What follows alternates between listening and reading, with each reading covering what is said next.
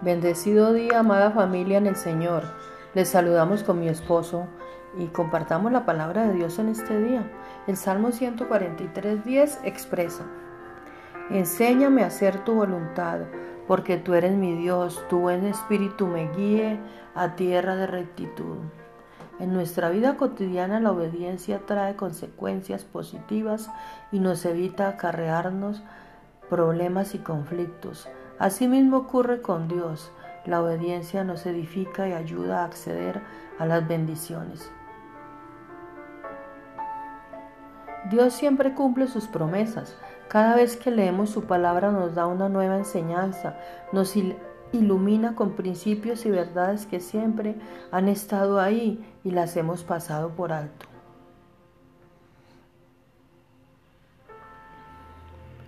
En el Salmo 132 encontramos diversas características de cómo se desarrollan las promesas de Dios.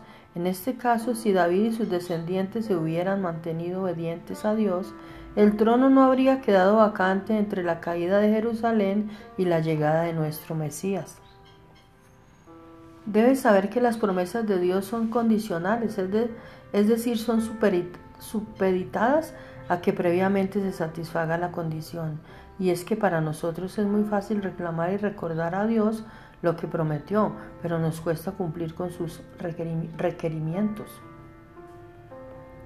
Pondré en tu trono a uno de tus descendientes, si tus hijos cumplen con mi alianza y con los mandatos que voy a enseñarles.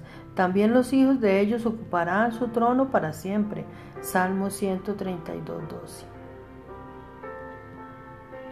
Dios es claro en el versículo, nos dice que antes de reclamar la promesa debemos estar seguros de que hemos cumplido con las condiciones.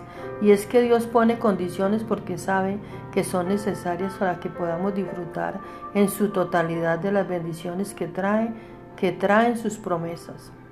Ánimo, la promesa no ha vencido, solo requiere de un cambio de actitud de tu parte. En el nombre de Jesús, amén.